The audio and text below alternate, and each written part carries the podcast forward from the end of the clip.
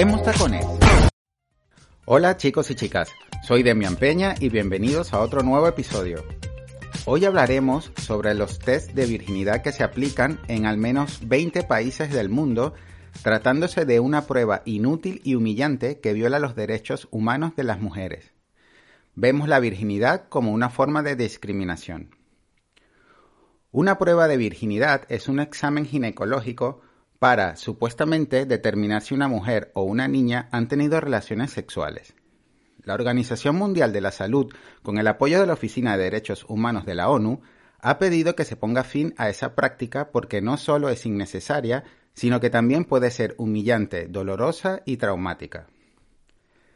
Se trata de una violación de los derechos humanos de quien la sufre y del principio ético médico de no hacer daño, a veces son los padres o una potencial pareja los que piden la prueba para determinar si una mujer es, entre comillas, elegible para casarse. También los empleadores la requieren como un requisito para contratar a una mujer.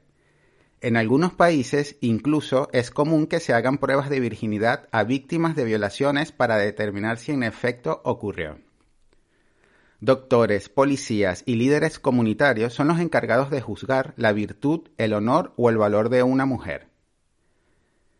La prueba puede consistir en inspeccionar el himen para ver si se ha desgarrado o el tamaño de la abertura, pero también se llegan a insertar dedos en la vagina, entre comillas, la prueba de los dos dedos. La Organización Mundial de la Salud, sin embargo, es tajante Ninguno de los dos métodos puede probar si ha habido penetración vaginal. Tradicionalmente, la virginidad se demuestra por la presencia de un himen intacto, lo que se verifica por un examen físico, normalmente realizado por un médico, que expide un certificado de virginidad o por una prueba de sangre, es decir, el sangrado vaginal que se produce cuando se desgarra el himen. El examen físico suele hacerse antes de la boda, mientras que en la prueba de sangre se buscan señales de sangrado tras la consumación del matrimonio, posterior a la ceremonia. La virginidad, de hecho, no es un término médico o científico, sino un concepto social, cultural y religioso que refleja la discriminación de género. La expectativa social de que las mujeres deban seguir siendo vírgenes está basada en estereotipos que restringen la sexualidad femenina al matrimonio, esta noción es dañina para las mujeres y las niñas en todo el mundo, apunta la OMS. Estos exámenes ginecológicos quebrantan los derechos de las mujeres y niñas.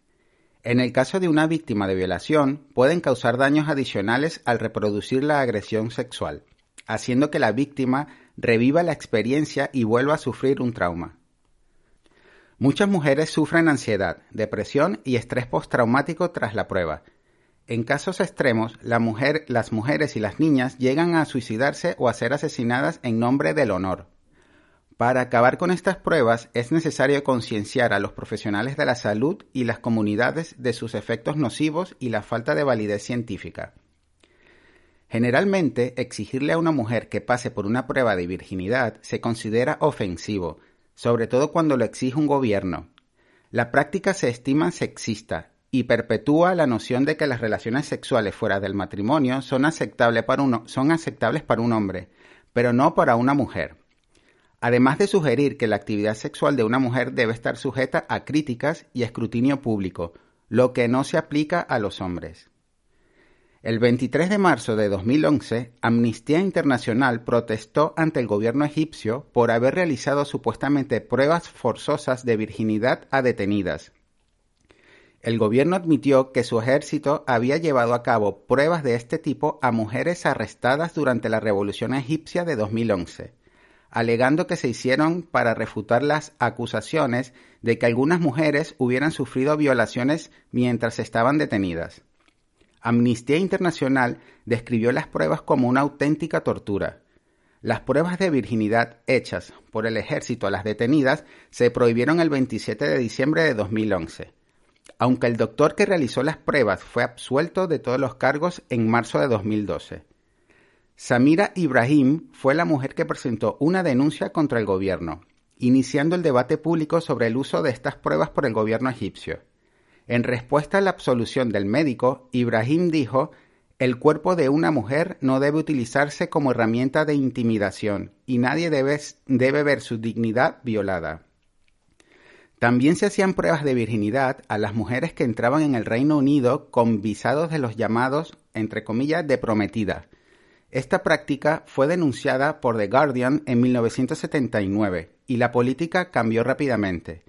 En enero de 1979, funcionarios británicos de inmigración exigieron a una mujer que se hiciera una prueba de virginidad cuando llegó a Londres, afirmando que venía a casarse.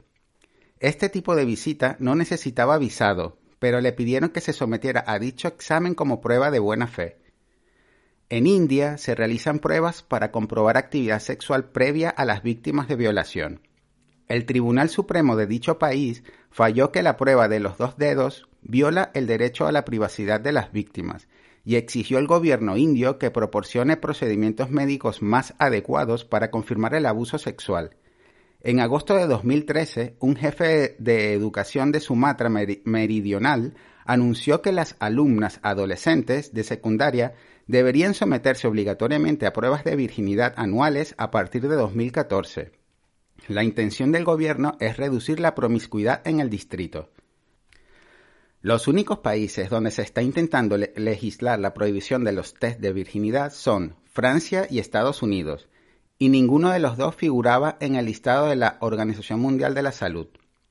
En Francia, el presidente Macron quiere prohibir y penalizar los certificados de virginidad con un año de cárcel para quienes los firmen y multas importantes por considerarlo una discriminación hacia la mujer. El negocio de volver a ser virgen. En los últimos años se está produciendo un auge de la industria secreta de la llamada revirginización en Reino Unido. Es decir, muchachas que se someten a una reconstrucción del himen para cuando les hagan la prueba de virginidad, sangren al rompérsele la membrana y certifiquen que son entregadas puras a su marido. El diario The Times llegó a contabilizar hasta 22 clínicas donde las realizaban. Principalmente son jóvenes musulmanas que viajan desde países musulmanes de Oriente Medio y de Asia, donde el sexo fuera del matrimonio está prohibido. Muchas se arriesgan a ser marginadas o incluso asesinadas si sus maridos o familias descubren que han mantenido relaciones sexuales antes del matrimonio, y por eso se someten a esta operación que consiste en, construir una capa de piel en la entrada de la vagina que creen que se desprende cuando se realiza la primera relación sexual. Se trata de conseguir una apariencia de virginidad. Las himenoplastias pueden llegar a costar 3.000 euros y la demanda es cada vez más alta.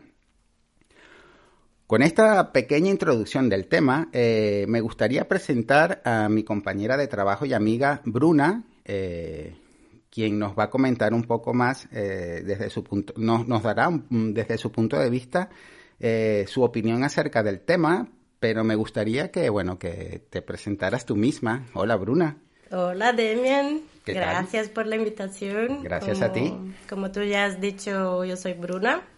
Tengo 41 años. Eh, vengo de Brasil. Sí. Vivo aquí en, en, Barcelona ahora hace cinco años, más o menos.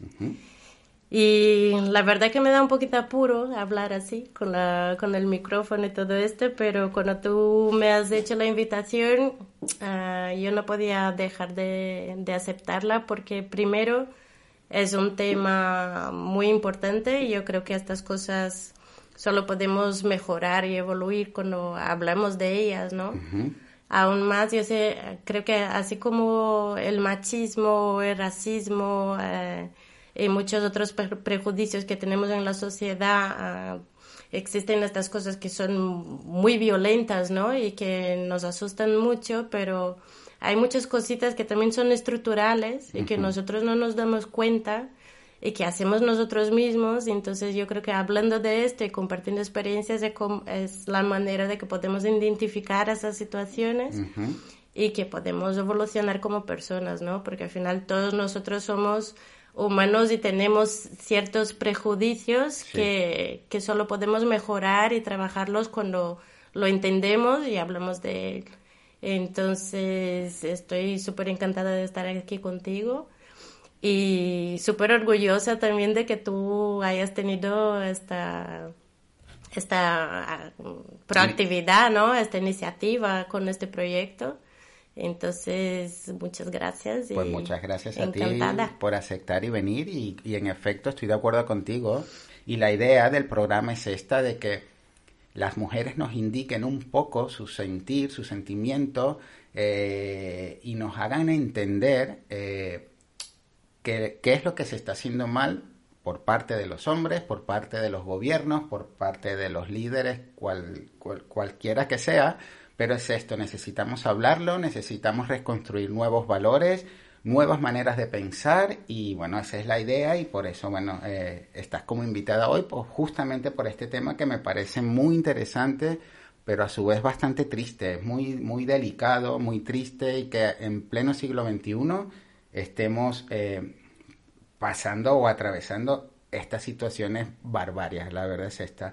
Gracias igualmente otra vez. Eh, y bueno, pues nada, vamos al lío. Tengo algunas preguntitas que hacer y me gustaría, bueno, poderlas discutir contigo, ¿no? Venga, vamos a ver si controlo la sangre, porque es un tema que realmente eh, me saca del quicio, ¿no? Eh, y, y realmente es algo que hay que controlar los ánimos para justamente no discutir, todas estas cosas normalmente genera muchas algunas veces muchas discusiones y mm. todo esto porque es importante que las personas puedan expresar sus opiniones y, es importante también que no nos alteremos, ¿no? Pero muchas veces estas temáticas son tan complicadas y son tan violentas realmente que que es difícil controlar la emoción de, defender un punto de vista femenino con una persona que de repente no lo ve esto tan mal y tal.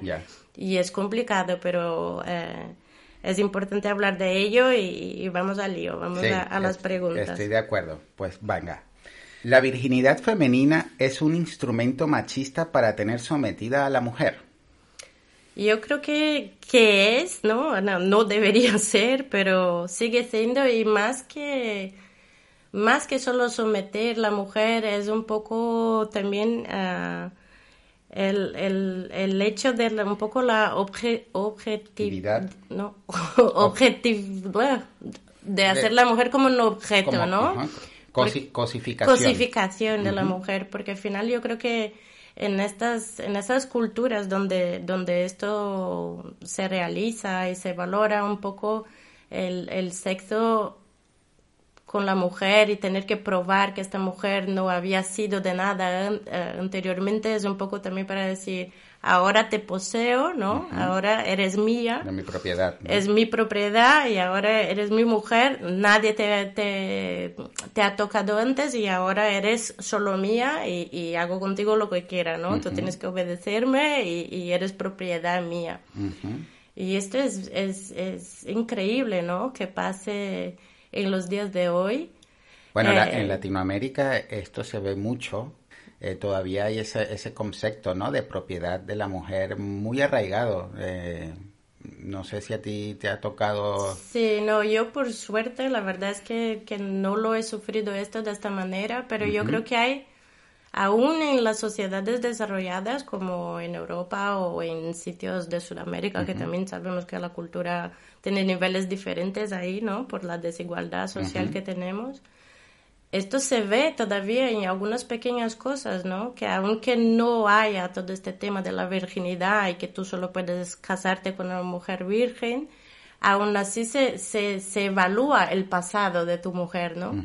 Yo creo que esto pasa también aquí. Cuando un, un, chico empieza una relación con una chica, si esta chica ya ha estado con muchos chicos, si vivía su sexualidad con libertad y todo esto, se la juzgan, ah, esta chica ya ha estado con mil hombres. Eh, y no deja de ser un poco de lo mismo, ¿no? No quizás con la misma gravedad, pero es un poco de lo mismo porque es juzgar realmente la dignidad de una mujer por la manera como ella ha vivido su sexualidad. Cosa que al hombre no se le juzga si mm. una mujer no está pendiente de su pasado sexual. Exacto, igual se le juzga al contrario, ¿no? Es mm. tipo un chico que ya sea un poquito más mayorcito y todo esto y que todavía sea virgen, a la gente se le toma pelo, ¿no? Tipo, este chico solo ha estado con, con una chica o solo ha estado con dos mm. chicas.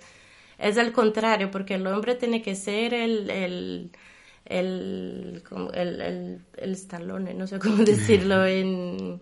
El, el, cemental, ¿no? es tipo el el macho, ¿no? Que, que, puede estar con muchas mujeres y, a esto al hombre se valora un montón, que tenga mucha experiencia y tal, mientras tanto la mujer no, la mujer que tiene mucha experiencia ha dejado de ser pura, es una mujer que ya no se puede fiar mucho porque es una mujer que vive su sexualidad como quiere y, y, esto molesta, ¿no? Esto molesta a la gente y la juzgan como persona, juzgan su dignidad y su honor simplemente por vivir el hecho, por vivir su sexualidad de la manera como ella desea, ¿no? Que esto debería ser para todos al final. Totalmente, y es una cosa sin sentido, la verdad es esta, ¿eh? Que, todavía se siga arrastrando estas tradiciones, wow, súper antiguas. Eh, te hago otra pregunta y, bueno, creo que esta pregunta viene un poco con la que acabamos de hablar, ¿no? Que, ¿crees que el honor de la mujer sigue estando ligado a la sexualidad? Pues justamente acabamos de decir, ¿no? Que sí al final yo creo que el honor no debía estar eh, ligado. a la sexualidad de nadie, ¿no? Porque lo vemos mucho esto también en relación a los homosexuales. pues al final yo, creo que la sexualidad es es algo natural del ser humano y que cada uno debería tener la libertad de vivirla como le apetezca, ¿no? Entonces, si yo tengo ganas y, me siento segura y, me apetece y es lo que quiero hacer con responsabilidad por cuestiones de salud, obviamente, pero que cada uno haga lo que tiene la gana de hacer. Al final esto no debería ser, esto es un derecho como ser humano, ¿no? Que cada uno viva su vida como, como desea y la sexualidad es parte de la vida y así debería ser y la gente no debería ser juzgada por su dignidad o su honor como persona, si es buena persona, si no es buena persona, se merece casarse o si no merece casarse por, por vivir su sexualidad de manera sana y libre, ¿no? Que es lo que importa. Entre mujeres también se juzgan el hecho de que tengas una, una mm, vida sexual activa o lo que, mm, sí, eh, porque por lo general, eh, ya que hablas estos temas, siempre es el hombre que dice, bueno, esta es una chica de la calle en el hecho de que está, ha vivido bastante, eh, tiene muchas experiencias sexuales y no la veo como la futura madre de mis hijos, eh, que está mal, obviamente, eso no, no, no, quita, no tiene nada que ver una cosa de otra. Eh, esa es la mentalidad inmadura del hombre, pero entre chicas también pasa esto. Entre chicas pasa mucho y pasa muchísimo. Y yo creo que eh, hay un, un, movimiento ahora que me gusta muchísimo también, que es que habla de la sororidad entre las mujeres, ¿no? Porque las mujeres siempre fuimos muy críticas unas con las otras e incluso uh, es temática de, de, muchas películas, ¿no? Principalmente las películas de, de cole americano, ¿no? Se ve mucho esta disputa entre las mujeres y, y estos juicios que se hacen, ¿no? De, la chica se ha salido con mucho, sino... Y esto es, es por eso que tenemos que hablarlo, ¿no? Yo, por ejemplo, me acuerdo que cuando yo era más joven, eh, es increíble, ¿no? Porque yo crecí dentro de un ambiente de, de, bastante educación, cultura, mucha apertura eh, para hablar de todos estos temas, pero aún así yo de pequeña, de jovencita, yo tenía un poco de estos conceptos porque era lo que se escuchaba, era lo que se veía en las películas, en las, en las novelas, ¿no? Que se ve mucho en Sudamérica de que la mujer que realmente era la, la mujer que, que, merece la pena es la mujer que, que, se priva de estas cosas y que es que se porta muy bien y que no sale con muchos chicos o que se sale con los chicos pues que no les deja hacer cosas entonces yo me acuerdo de mm. cuando era muy jovencita y que empecé a salir no eh, y a tener citas y dates y esas cosas y tal y yo tenía en la cabeza esto, ¿no? Que era tipo, vale, yo voy a salir con este chico, pero no le dejaba hacer nada, ¿no? De tipo, no, que está la, manita en el culito y estas cositas. Era tipo, oh, esto, una chica de bien, no lo puede dejar un hombre, un, un chico hacerlo, ¿no?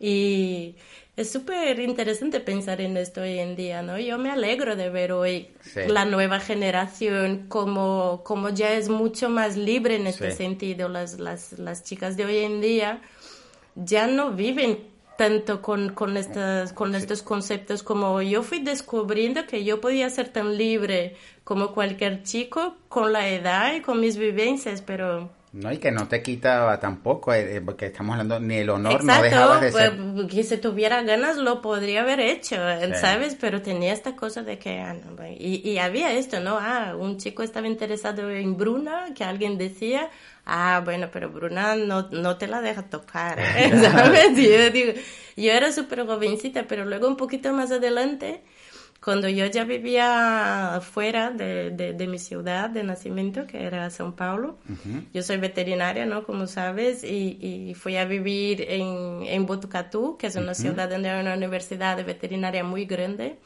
y es una ciudad conocida por tener fiestas temáticas eh, muy locas, así, ¿no? Fiestas universitarias de estas. Y una de las fiestas más famosas de, de ahí era una fiesta que se llamaba de la, no sé cómo traducirlo ahora, pero es un término un poco más suave de, de que la fiesta de la puta y del, y del ¿cómo se llama? El, el, hombre que negocia a las prostitutas. Eh, proxeneta. Eso.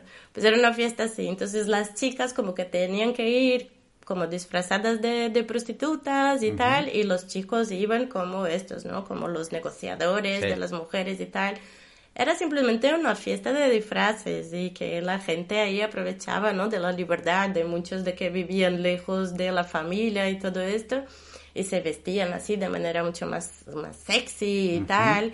Y era un momento de broma y de, de risas entre amigos y todo esto. Pero la primera vez que fui ahí, yo no me sentía súper cómoda de ir, tenía muchas ganas de ir, pero tenía vergüenza y decía, oh, que mis amigos de São Paulo que no entienden nada de este tema y de, de estas fiestas que estamos viviendo aquí van a, a pensar de mí. que me vestía así para ir a una fiesta y luego poníamos fotos y esto y yo, y yo escribía en las leyendas de las fotos tipo ay, mira dónde he venido parar, ¿no? Justo yo estoy en una fiesta y al final era súper divertido claro. y era pura tontería, ¿sabes? Y que no había nada que juzgar, pero fuimos creciendo con esto, ¿no? Y es muy guay, muy interesante ver cómo yo creo que la nueva generación ya es mucho más libre en este sentido. Las chicas ya saben mucho más cuál es su valor y que no tienen por qué tener derechos o conductas de vivir distintas de los hombres. Y yo me alegro un montón de ver esto y voy aprendiendo cada día con ellas también. Sí, hay una mayor conciencia de esto, ¿no? Pero, falta todavía mucho más y bueno, obviamente también va dependiendo de las culturas y de las religiones que realmente la religión influencia mucho en todo esto. Totalmente. Pues muy bien. Te tengo otra preguntita. Eh, la reconstrucción del imen es para recuperar la dignidad. O sea, yo creo que la verdad, la reconstrucción del imen en este contexto en que estamos hablando de que, y principalmente no en estas religiones que, que lo exigen, que la mujer sea virgen, eh, las chicas que lo hacen no lo hacen por su dignidad, lo hacen por el miedo. Mm. Es mucho más una cosa de no hay como escapar del desespero, ¿no? Mm. Al final es mucho más el miedo de lo que después de llegar a pasar. Mm. Eh, no creo ni mismo que ellas mismas crean que esta cirugía le va a, traer dignidad. Y por un otro lado, en este mercado que comentabas de las cirugías, yo creo que hay dos puntos distintos, ¿no? Porque hay este punto de las chicas que están subjugadas subjuzgadas a, este tipo de cultura que les obliga y todo eso. Subjugadas. Subjugadas. vale. bueno, lo siento. No, no te preocupes. Eh, pero por el otro lado, hay mujeres que se lo hacen esto como, como fetiche, ¿no? Para mm. los hombres y, que se lo hacen y como, como regalo para sus parejas. Y, va un poco este lo que decía, ¿no? Que no deja de ser una derivación de lo que es esto de exigir la virginidad, pero de que la mujer realmente esté ahí como que para servir al hombre, aunque no sea más una obligación, muchas mujeres todavía tienen en la cabeza que tienen que tener, mantener ahí sus hombres satisfechos, ¿no? Que estén siempre siempre listas para esto, que tengan que fingir orgasmos o tener relaciones sexuales cuando no tienen ganas, eh, porque no pueden dejar su, su pareja eh, en la mano, tienen que, que, que, satisfacer sus hombres, porque si no, si no, cuidado, ¿eh? sino que él va a buscar fuera y tú no podrás decir nada porque tú no lo estabas satisfaciendo como deberías, ¿no? Sí. Entonces es increíble porque son dos situaciones que vienen de, del mismo concepto. Una de, es mucho más grave, mucho más violenta, porque las mujeres no tienen, no tienen opción, pero por otro lado, en, esta, en mujeres donde la cultura no es así, siguen teniendo un poco este concepto de que tienen que satisfacer su hombre, tienen que, ¿no?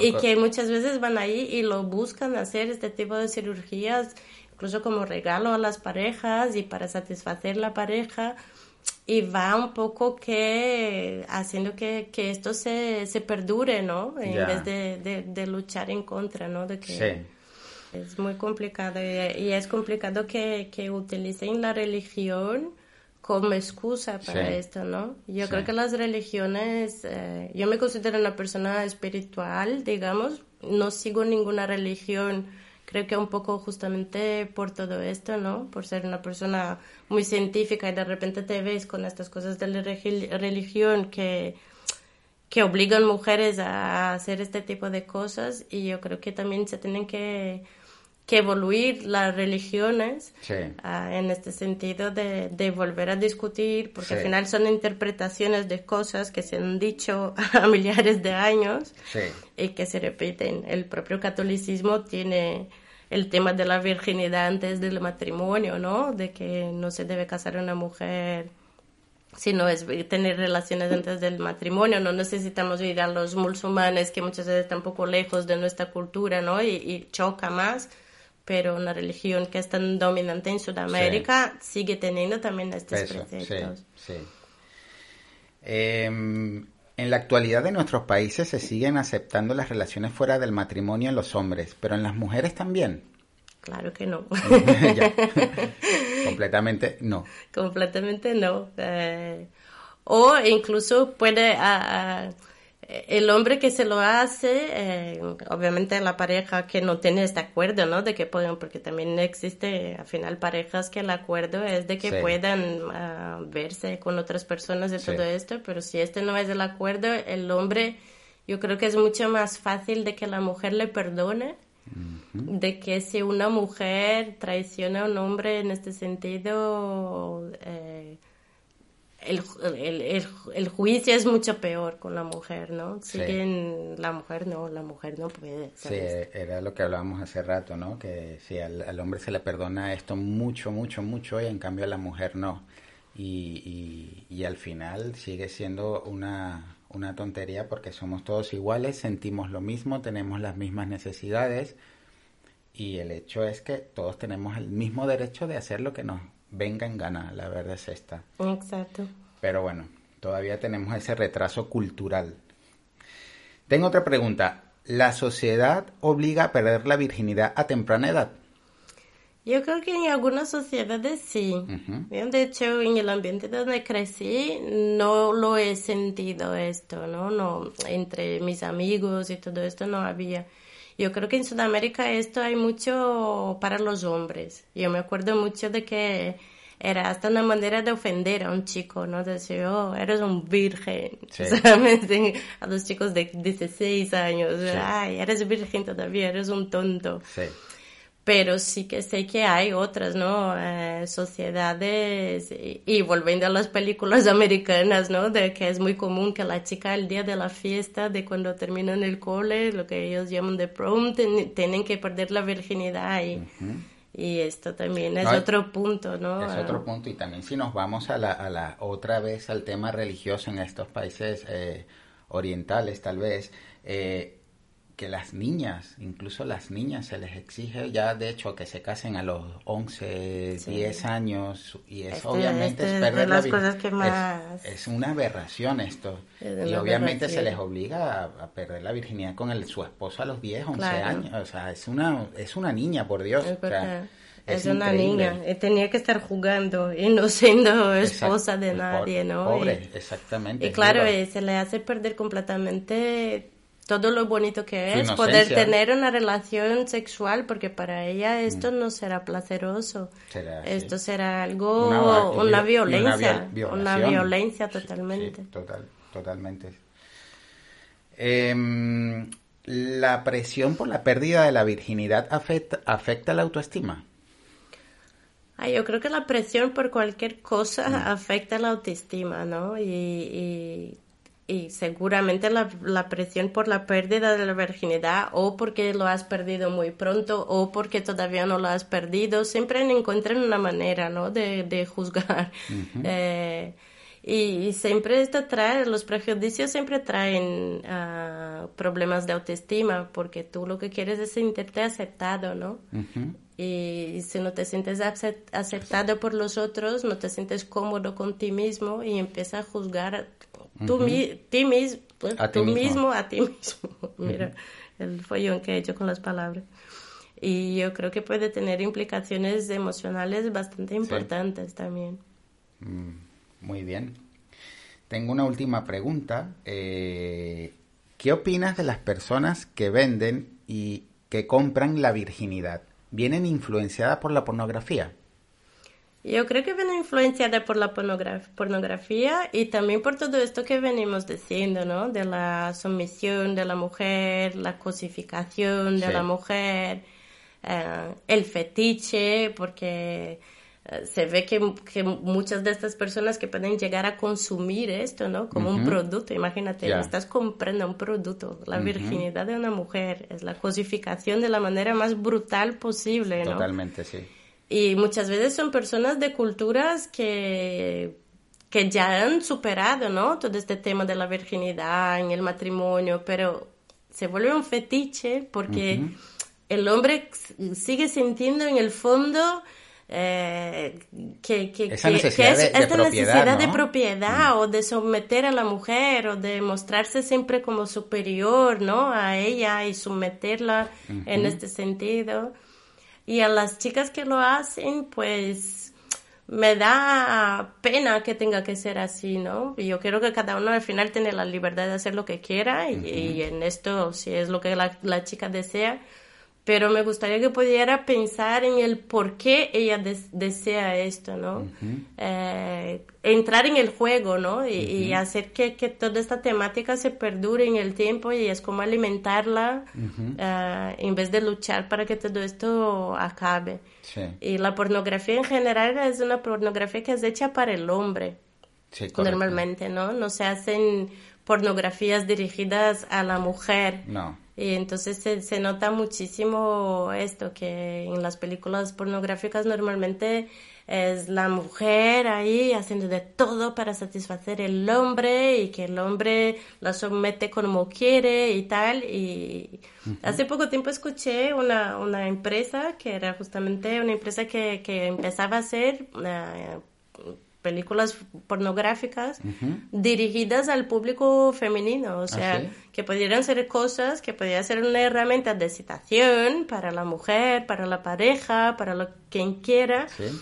pero de una manera que no fuera realmente ofensiva a las mujeres o que fuera que se viera, que, que, que pudiera ah, atraer también a las mujeres y que no tratara a las mujeres de esta manera, ¿no? Como cosas, como ah, someterse o tener que hacer cosas solamente para satisfacer el hombre, pero con, con imágenes y con situaciones que pudieran provocar el placer, el placer, placer. también en la mujer. Y me Ah, pareció no súper interesante también. Chulo. No he escuchado. Lo, lo averiguaré. Ah, bueno. Pues muy bien, eh, me gustaría terminar este episodio con un pequeño extracto del mismo tema que venimos hablando. Y hay en, en unas culturas eh, que en la noche de bodas eh, se dan situaciones como que la familia espera en la puerta de la habitación de los recién casados a que el hombre dé muestras de que ha desvirgado a la esposa o a su mujer, lo que lleva a algunos hombres a realizar un acto sexual violento con el objeto de que la mujer sangre. Es muy lamentable que las mujeres tengan que recurrir a una reconstrucción del himen o a un producto vaginal para simular el sangrado como forma de salvar su vida o su integridad física y psicológica. Con esto eh, hemos llegado al final del episodio. Quiero agradecerte una vez más, Bruna, por haber venido. Al final todo te salió súper bien. Eh, me encantó la conversación. De verdad que este, este tema es para largo, es para rato. Eh, es un tema bastante duro, lo sé. Eh, pero bueno, era, queríamos dar un pequeño matiz. Y muchas gracias, de verdad te ha salido súper bien, así que no, los nervios ya se te quitaron. Ah, eso estuvo bien. Y gracias por haber venido. Gracias a ti. La verdad es que realmente es un tema muy complicado, muy duro y esperemos que pongamos ahí todos un poquito nuestro granito de arena para que esto no pase, ¿no? y, que nos manifestemos en contra a estas culturas y, y, países o religiones que realmente sigan uh, teniendo esto como una práctica. Sí, sí, bueno, y sobre todo a, a los chicos que, bueno, esto insisto otra vez, de que tenemos que generar nuevos valores, tenemos que cambiar esto como se pueda. Yo sé que es cuestión de mucho tiempo, pero poco a poco tenemos que ir haciendo, eh, insertando estos nuevos valores y para erradicar esto, estas, estas, estas movidas, estas situaciones, la verdad que vamos a vivir todos iguales, que es la, la intención de esto. Pues nada chicos, nos escuchamos la semana que viene.